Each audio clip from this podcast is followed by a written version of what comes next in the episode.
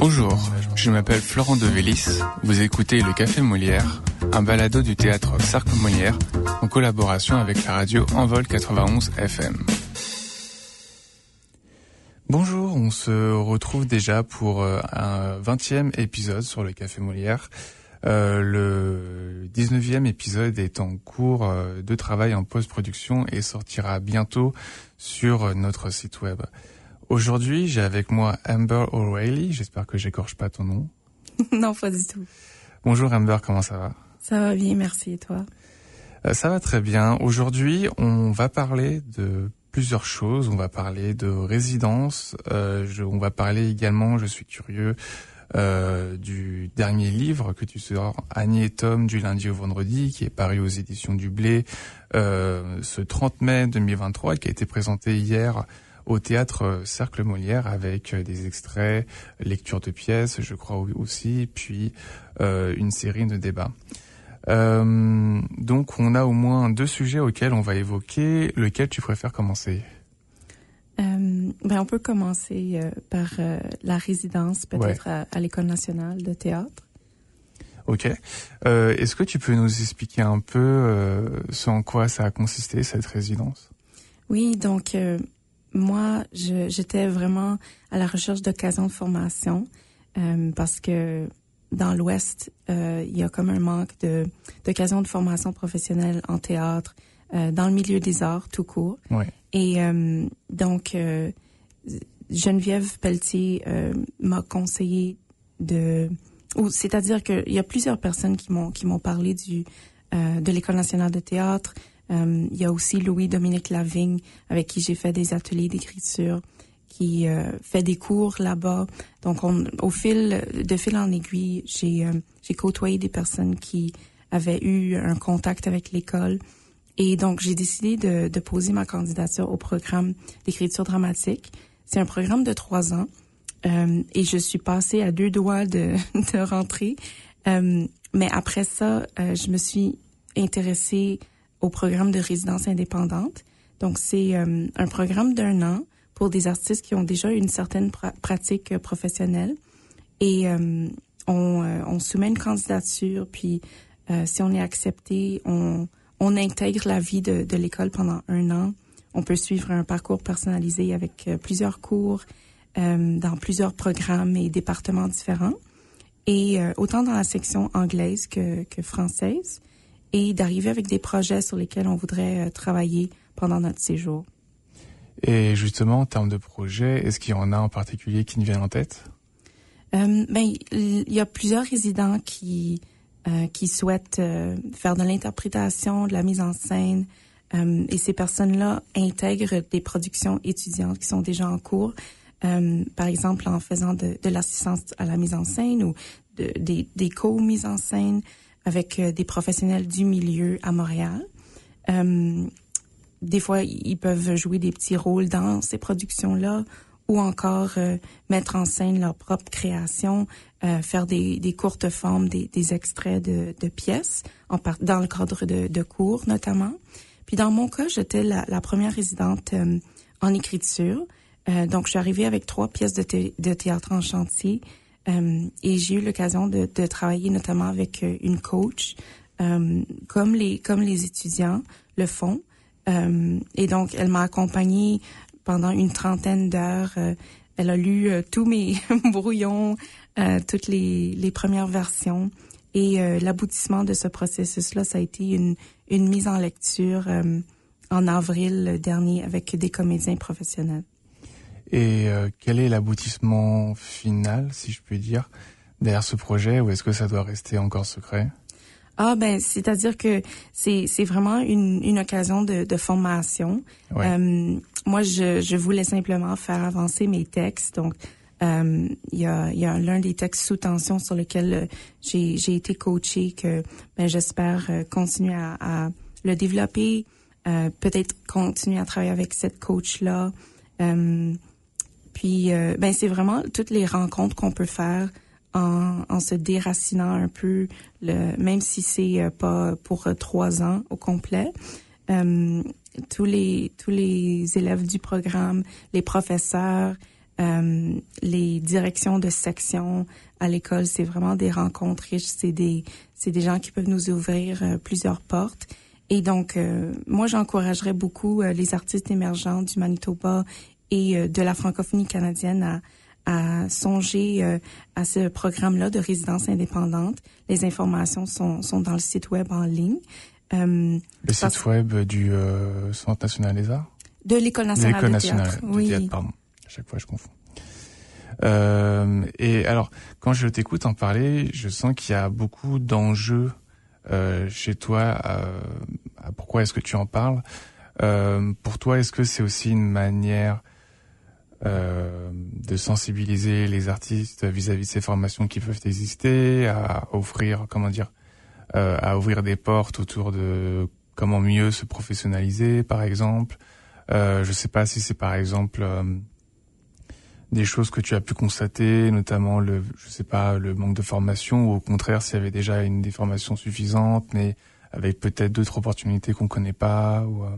mm-hmm. ben, c'est tout ça je, je pense qu'il y a tellement de, de moyens de se former mm-hmm. et comme on n'a pas nécessairement au Manitoba euh, accès à des, des baccalauréats en théâtre ou en, en, interprétation comme en Ontario ou au Québec euh, on n'a pas d'école de théâtre mm-hmm. ici euh, c'est un peu dans cette optique là que, que j'en parle euh, je pense que le travailler en tant qu'artiste, surtout en début de carrière euh, dans le théâtre franco-canadien, c'est ça peut être vraiment enrichissant d'aller euh, tisser des liens avec d'autres provinces, d'autres territoires euh, pour se nourrir de tout ça, pour se former. moi, j'ai j'ai pas fait d'études. j'ai pas fait d'école de théâtre, c'est-à-dire j'ai pas fait de, de conservatoire ou de, de, baccalauréat euh, dans le milieu des arts. Donc, ceci, la, la résidence était vraiment euh, l'occasion de formation, disons, la plus longue de laquelle j'ai pu bénéficier. mais il y, a, y a, aussi plein d'autres occasions. Il y a des ateliers d'écriture, des le, le, centre des auteurs dramatiques, par exemple. Beaucoup de choses qu'on peut auxquelles on peut avoir accès à distance. Euh, alors euh, voilà, moi, moi je souhaite simple, je crois beaucoup à la, la démocratisation de, de toutes ces occasions de, de, forma, de formation là, donc de démocratiser l'accès euh, pour que pour que tout le monde puisse en profiter, peu importe l'éloignement géographique. Justement, en parlant de questions de démocratisation, est-ce que l'accès, euh, on va dire, à l'éducation autour du théâtre, autour des arts de la scène, est-ce que c'est une problématique au Manitoba? Euh, ben moi, j'ai j'ai l'impression que dans une certaine optique, oui. Mm-hmm. Euh, j'ai, euh, disons, le, cercle, là, évidemment, c'est un bassin incroyable pour euh, pour commencer, pour se lancer, pour essayer des choses. Je, je, il y a aussi le les Chiens de Soleil à l'université Saint-Boniface que j'ai pu faire du théâtre dans ce cadre-là aussi. Et, et je pense que c'est vraiment un tremplin qui peut mener vers d'autres euh, euh expériences. Euh, donc, c'est sûr que si ça n'avait pas été du cercle, euh, j'aurais pas accédé à ces, ces expériences euh, après ça. et donc, c'est ça, je pense que s'agit simplement de d'être curieux puis de d'oser. Euh, et euh, je me demandais aussi concrètement comment comment est-ce que se passe en fait les comment dire le, le séjour en résidence. Euh, notamment, est-ce qu'il y a des points particuliers justement que tu vas travailler? Enfin, est-ce qu'il y a des points particuliers que tu aimerais évoquer, notamment sur le travail de formation? Euh, S'il y a des choses que tu as pu découvrir ou perfectionner, euh, des choses que tu as pu peut-être même euh, mettre en application que tu n'avais jamais eu forcément l'occasion de faire euh, auparavant? Oui, tout à fait. Euh, dans tous les cours euh, auxquels j'ai participé, euh, les profs avaient des approches euh, uniques à l'écriture et donc simplement le fait de recevoir des consignes différentes, des fois même avec une, un certain style qui devait être attaché à la consigne d'écriture, ça m'a permis de vraiment explorer plusieurs styles différents, de, de travailler avec des contraintes qui qui euh, ben, m'ont aidé à peut-être aller plus loin, à découvrir des, des choses dans mon écriture. et puis, ben, le fait de travailler avec des comédiens professionnels dans deux deux contextes différents. Donc, j'ai fait aussi un, un labo euh, avec cinq euh, comédiennes du milieu euh, pour mon texte T détruit. et ça, c'était... texte, pardon. Le texte intitulé T détruit. T détruit, comment tu l'écris T-H-E, D-D-E-S, truit, T-R-U-I-E-S. Donc, T prendre... détruit, ok. Ouais. J'imaginais la lettre T au début, c'est pour ça. C'est vraiment un titre avec plusieurs homonymes. Ouais. Est-ce que c'est fait exprès pour les interprétations? Euh, ben, pas vraiment, mais je, en tout cas, ça serait, euh, ce, ce, ce texte-là, c'est, un, une genre de sororité dystopique. Euh, puis euh, c'est des femmes qui se, qui ont beaucoup d'affinité avec les espèces porcines. Euh, puis elles prennent un thé ensemble. En tout cas, c'est, ça a été vraiment ça parce que on a, on a le labo qu'on a mené à, à bout, c'était des créations, c'est-à-dire des conditions de création euh, pendant la petite crise du verglas qu'il y a eu à Montréal cette année. Donc, panne d'électricité et d'internet généralisée. On a eu à se serrer les coudes puis puis improviser un peu. mais tout ça pour dire que l'école, c'est vraiment un, un, terrain de jeu pour expérimenter différentes façons de créer. Euh, tout comme par exemple le, marathon de création que, que auquel j'ai participé à deux reprises au, au Cercle Molière. Donc, je pense que c'est ça, la, ça a été ça ma, ma formation, euh, des, des expériences intenses, euh, peut-être plus courtes en durée, mais mais vraiment marquantes tout de même. Et est-ce que avec cette formation que tu as faite là, est-ce que à la clé il y a un diplôme? C'est c'est un certificat. Ça, ouais. Ouais, donc, une sorte d'équivalent. Euh... Mm Ouais, j'ai participé à la, à la cérémonie des, des remises de diplômes, puis on reçoit un certificat à la fin. Euh, je pense que le les programmes réguliers, c'est comme euh, essentiellement l'équivalent d'un baccalauréat. Euh, mais euh, les résidents payent les frais de scolarité et c'est ça qui permet à l'école de, de un peu leur offrir un, un programme personnalisé. Euh, mais euh, j'ai pu faire des demandes de subventions euh, au Conseil des arts du Canada, Conseil des arts du Manitoba, francophone. Donc, j'ai reçu beaucoup d'appui pour pouvoir réaliser ce, ce projet-là. C'est ça, donc des aides existent financières pour pouvoir effectuer cette formation. Ouais, tout à fait. Ouais. Mm-hmm. Et je me, comme question un peu euh, assez précise, mais est-ce est que l'accès au diplôme peut à la fois être une sorte de accélérateur en termes de euh, pour euh, trouver des opportunités, euh, trouver des offres de travail, ou bien est-ce que comment dire, est-ce que c'est une sorte, est-ce que le diplôme peut faire office de tri vis-à-vis des, des artistes? Ouais, je je le sais pas vraiment encore. C'est sûr que l'école a une une réputation. Euh, et donc, le fait d'avoir passé par là, peut-être que les, les directions artistiques euh, ou, ou, les, euh, les professionnels aguerris auront certaines notions préconçues sur ben, ce que j'aurais pu vivre là-bas. mais pour moi, c'est pas vraiment le diplôme en tant que tel, c'est l'expérience, c'est tout ce que j'ai appris en étant là-bas et, et tout ce que j'espère ensuite retourner et, et, et injecter euh, ici euh, dans l'Ouest canadien. Hmm. Est-ce qu'il y a quelque chose que tu aimerais mentionner de plus par rapport euh, à, ce, à cette résidence? Ben, simplement que si jamais il y a des gens qui voudraient m'en parler euh, euh, en tête à tête, euh, de manière, ben, c'est-à-dire s'il y a des gens qui voudraient préparer une candidature, je serais tout à fait à l'aise d'en parler. Puis, puis euh, si vous avez des questions pour moi, je suis là. Ça pourrait être par exemple des projets à développer au TCM, par exemple? Euh, ben plus c'est ben c'est-à-dire euh, euh, s'il y a des gens qui, qui s'intéressent euh, à cette résidence là, je suis à l'aise d'en parler pour pour partager un peu plus mon expérience.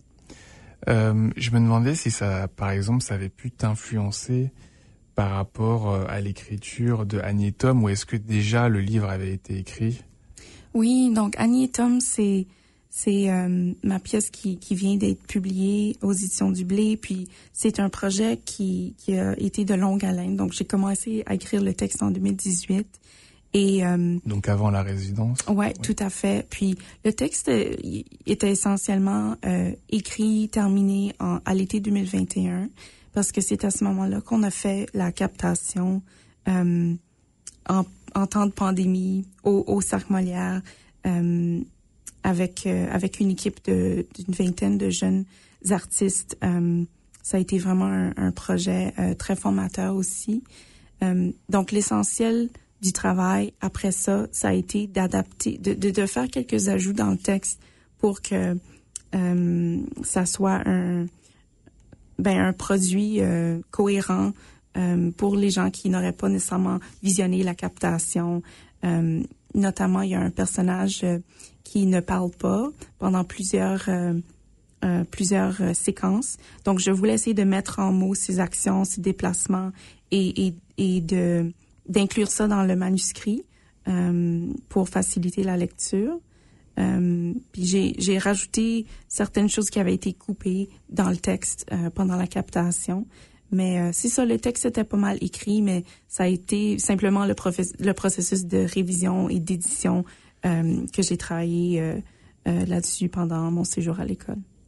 À l'école durant la résidence? Oui, c'est ça. C'est ça. Donc en fait, c'est-à-dire que le travail de, de réécriture, si je puis dire, dans un format livre, c'est fait durant ta résidence directement. Ouais. Euh, c'est c'est comme vraiment les, les corrections, les ouais. les dernières touches finales ouais. qui qui ont été faites euh, à ce moment-là. Euh, puis c'est grâce, euh, ben, avec Marie Bergvens euh, aux éditions du Blé euh, et ses bonjour. collaborateurs qu'on a qu'on a travaillé là-dessus. Euh, c'est là où ça devient aussi intéressant, c'est de faire le pont justement entre cette, cette résidence que tu as eu l'opportunité de faire et, ce livre. Est-ce que tu penses que, est-ce que déjà ce, travail de réécriture là, tu avais prévu de le faire avant même cette résidence? Euh, Ben c'est sûr que j'avais soumis le manuscrit aux éditions du Blé avant euh, d'aller à l'école, je crois. Euh, puis le temps de recevoir le manuscrit, de de voir ben quels changements doivent être faits. Justement ça prend du temps. Mmh. c'est ça peut être un, un, processus de quelques mois au moins. Euh, mais euh, c'est c'est drôle parce que euh, le moment où, où ça a été publié euh, en mai en mai juin je, je venais de sortir de la résidence. Donc c'est comme un peu tout tout ça arrive en même temps. Euh, mais c'est sûr que là mes préoccupations actuelles c'est c'est vraiment les textes que je suis en train d'écrire maintenant. Euh, mais c'est sûr que j'aimerais aussi, euh, je vais prendre le temps qu'il faut pour pour continuer à, faire vivre Annie et partager ce texte-là. J'espère notamment avec euh, des publics scolaires. Ouais. Et est-ce que tu tu pourrais nous dire de quelle façon est-ce que la résidence a pu t'influencer sur le travail de réécriture Dany et Tom? Mm -hmm. J'ai travaillé avec euh, une coach euh, euh, sur le plan de la langue, l'oralité. C'était vraiment un travail en détail sur les, les petits textes, les, petits, les scènes que j'écrivais à l'école. et donc, le fait d'avoir travaillé avec elle, quand je suis arrivée pour relire Annie et Tom, et, et de voir tout, toutes les illusions, toute l'oralité que, que j'avais mis dans ce texte-là, euh, ben c'est comme si j'avais une nouvelle paire de lunettes euh, avec laquelle je, je, posais les yeux pour la première fois sur sur mon mon texte. Euh, et donc je sais pas ça ça a brassé des euh, des affaires au niveau de euh, ben des choix stylistiques des choix euh, sur le plan linguistique puis comment faire pour que ça soit cohérent du début à la fin et donc c'est j'ai un peu pris en compte ces choses-là euh, pendant la préparation du manuscrit. Donc en fait, c'est plein de petites choses qu'il faut retravailler. Des... Est-ce qu'il y a eu des moments, on va dire peut-être plus difficiles que d'autres sur euh, euh, l'écriture de la réécriture en fait de certains passages? Est-ce qu'il y a des moments même dans la pièce que tu as dû complètement retransformer, voire même carrément changer en partie le synopsis? Je pense que les changements au niveau du euh, de la dramaturgie du texte, ça s'est vraiment fait euh, en, en 2019, 2020, puis puis pendant la production en 2021. Euh, les, les ateliers d'écriture que j'ai fait avec Louis-Dominique Lavigne au, au, théâtre L'Escaouette à Moncton. J'ai fait deux ateliers de neuf jours avec lui pour vraiment euh, faire la première ébauche, la première version, puis ensuite retravailler le texte. Euh, c'est euh, c'est dans ce cadre-là que j'ai apporté le plus de changements sur sur le texte. Et il y a notamment un concept de bulle où on sort de, de la trame narrative principale puis on insère un petit moment un peu hors du temps. Donc ça, c'est des, des, petits moments que j'ai essayé d'insérer dans le texte.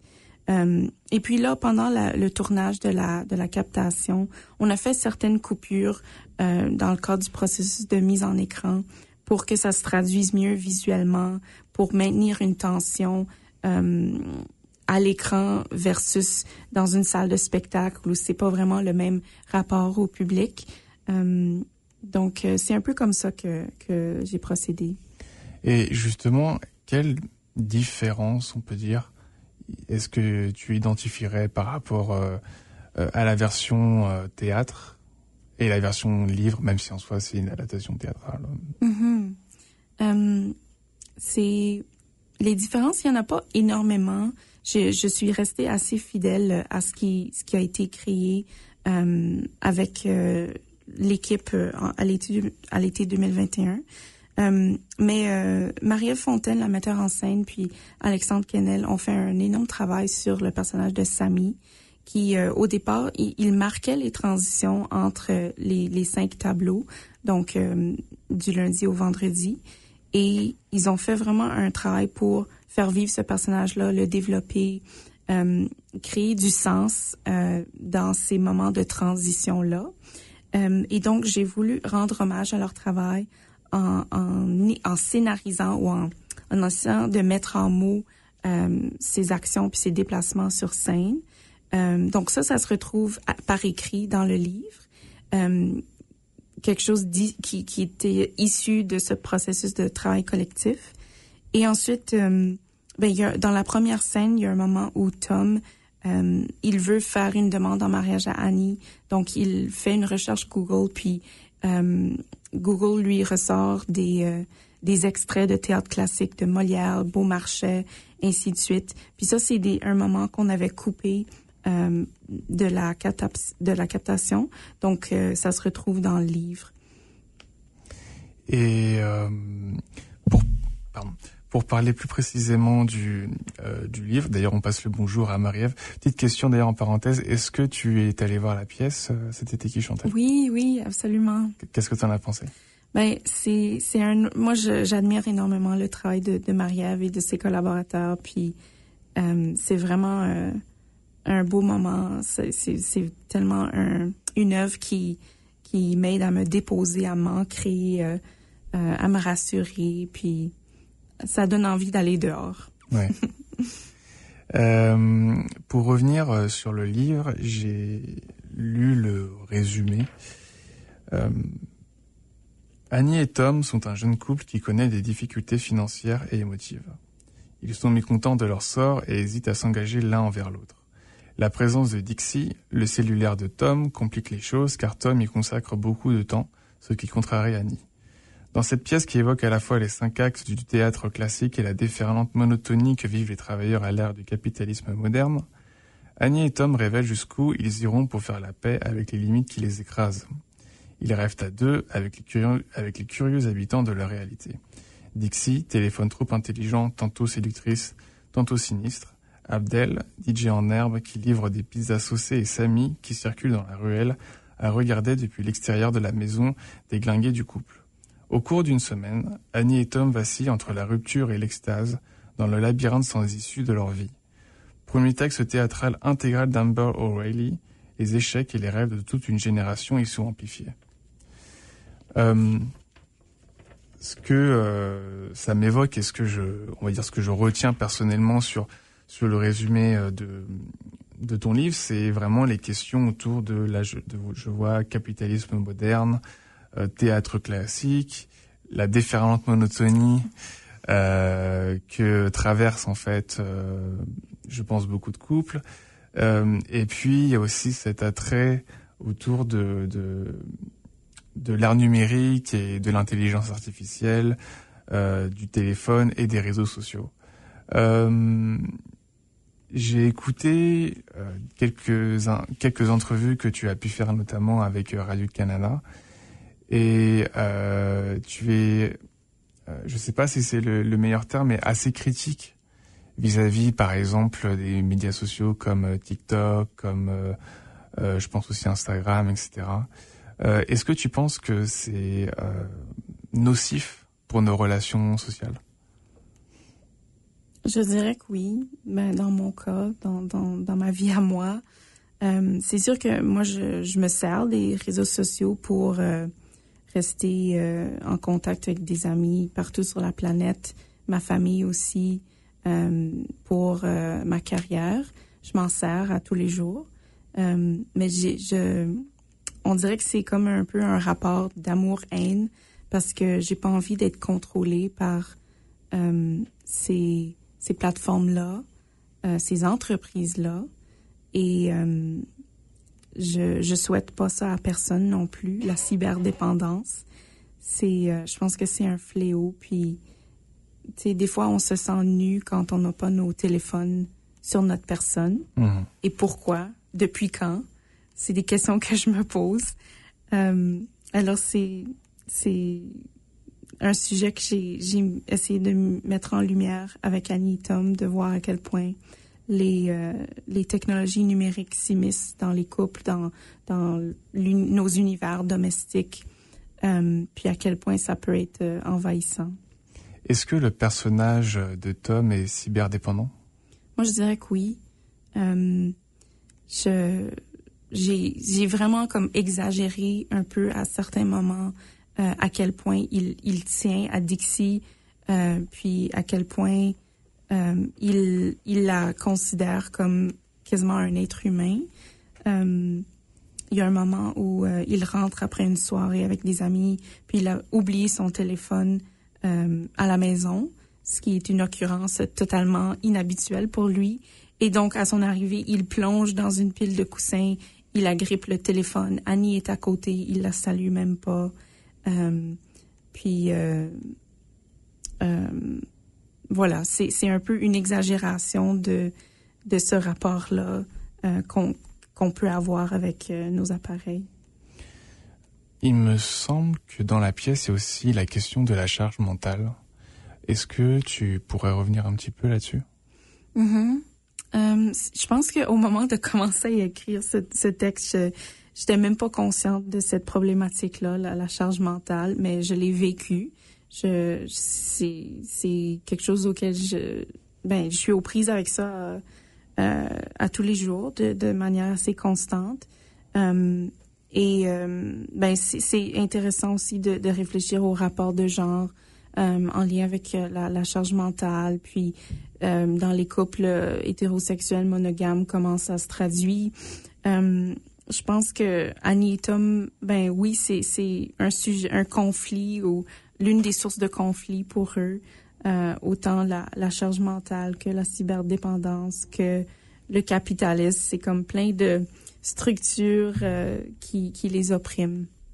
Structures qui sont reliées entre elles et qui se reflètent euh, via justement le couple d'Annie et Tom. Oui, tout à fait.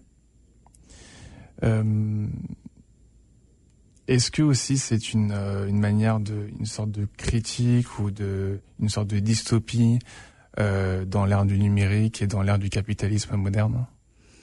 Euh, Je pense que c'est un univers quand même euh, assez réaliste, ouais. mais un peu bancal aussi. Des fois, il y a, y a des, des événements ou des, je sais pas, des... Par exemple, il y a, y a Annie qui parle à un tableau de poisson rouge.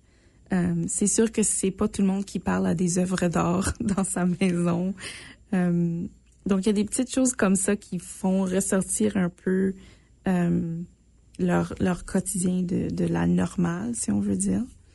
Dans la bande-annonce, on voit aussi, il me semble, Annie qui parle à Dixie, Mhm. qui est le téléphone de Tom. Oui. Dixie est un personnage à part entière. Mhm. Oui, tout à fait. Et, euh, et, et en même temps, Dixie, du coup, ne répond pas directement euh, euh, à Annie. À moi, enfin, il faut que j'aille lire le, livre, en tout cas. Mais du coup, quelque part, le, le personnage de Dixie, quand même, est vivant ou non, et en même temps est séductrice, tantôt intelligent. Et de quelle manière, du coup, est-ce qu'il est, entre guillemets, vivant? Est-ce que ce personnage peut être aussi séducteur ou intelligent? Mhm. Ça a été, euh, euh, ça a été vraiment le fun de, travailler avec ce personnage-là parce que au départ, au début la pièce, Dixie est un peu euh, un téléphone normal, quoi, avec une, une voix qui peut fournir des informations sur la météo, sur, euh, je sais pas, des recettes, par exemple. Euh, puis là, elle commence à s'insérer dans les conversations, euh, même lorsqu'elle n'est pas sollicitée, lorsque son avis est pas sollicité. Et euh, elle, elle, elle s'immisce de plus en plus, elle les manipule, elle, elle fait des commentaires un peu machiavéliques, elle est jalouse d'Annie, puis elle veut l'éloigner davantage de Tom. Donc c'est un peu une genre de distorsion euh, sur ce, ce point de, de bascule euh, lorsque on perd un peu la raison à force d'être à force d'être cyberdépendant, Mhm. j'imagine. Est-ce que euh, nous sommes tous cyberdépendants d'une quelconque façon dans nos Ben, sociétés occidentales modernes? Je pense que c'est euh, c'est un peu inévitable, c'est-à-dire si- pour être fonctionnel, on a besoin Ouais. de d'être connecté, d'être branché, d'être disponible. Donc c'est euh, c'est pas vraiment c'est pas pour euh, pour euh, accuser qui Oui, que ce oui. soit, c'est moi aussi moi-même j'en suis euh, tout à fait coupable. Euh, Il y a tu sais, il y a des moments où je je me rends compte que je me suis perdue dans mon téléphone puis Perdu sur le fil euh, Exactement. Instagram, TikTok, quoi. Ouais, exactement. Donc c'est c'est simplement de je sais pas, essayer de reprendre le contrôle là-dessus puis euh, Est-ce que c'est ouais, est-ce que c'est une invitation à lâcher prise aussi, euh, euh, à profiter de l'instant présent, un peu comme avec cette Titi qui chantait en fait? Ouais, ouais, tout à fait. Je pense qu'il y a des, des, des atomes crochus, euh, notamment à la, à la fin de, du texte. Il y a Annie et Tom qui se retrouvent dans un parc qu'ils n'ont jamais visité, malgré que ça se trouve à deux minutes à pied de, de chez eux. Et ils sont juste en train d'observer un peu la nature qui les entoure. Euh, Dixie est, est morte, elle est plus là. Euh, Spoiler alert. ouais. Euh, donc c'est ça. C'est on arrive sur la fin de notre balado. Est-ce que tu as d'autres projets qui sont en cours de développement, qui peuvent être en lien avec, pardon, avec Annie Tom ou euh, avec euh, la résidence que tu as faite? Mhm. donc euh, les les textes que j'ai commencé à développer ou continuer à développer pendant mon mon séjour à l'école pendant la résidence, je continue à travailler là-dessus. Donc il y a sous tension qui traite de non maternité choisie et du fait de, de s'affranchir de nos familles. Euh, Est-ce que ça va être, euh, est-ce que ça va être un livre ou une pièce de théâtre C'est c'est trois pièces sur lesquelles Ah, ok, je travaille. Ouais. J'aimerais les monter, puis peut-être éventuellement les, les publier après ça. Euh, euh, donc, il y a sous tension, c'est vraiment une pièce de, de famille. euh, C'est euh, des, des conflits intergénérationnels. Euh, donc, il me reste beaucoup de, de recherche et de, de développement à faire euh, avec ce texte-là. Après, il y a Thé détruit, dont, j'ai un petit peu parlé, la sororité dystopique.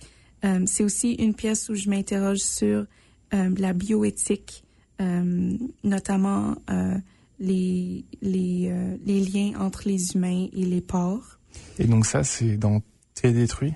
Oui, c'est ça. Alors, est-ce que tu pourrais revenir un petit peu sur la, les notions de sororité dystopique? Mhm. et sur la bioéthique? Ouais.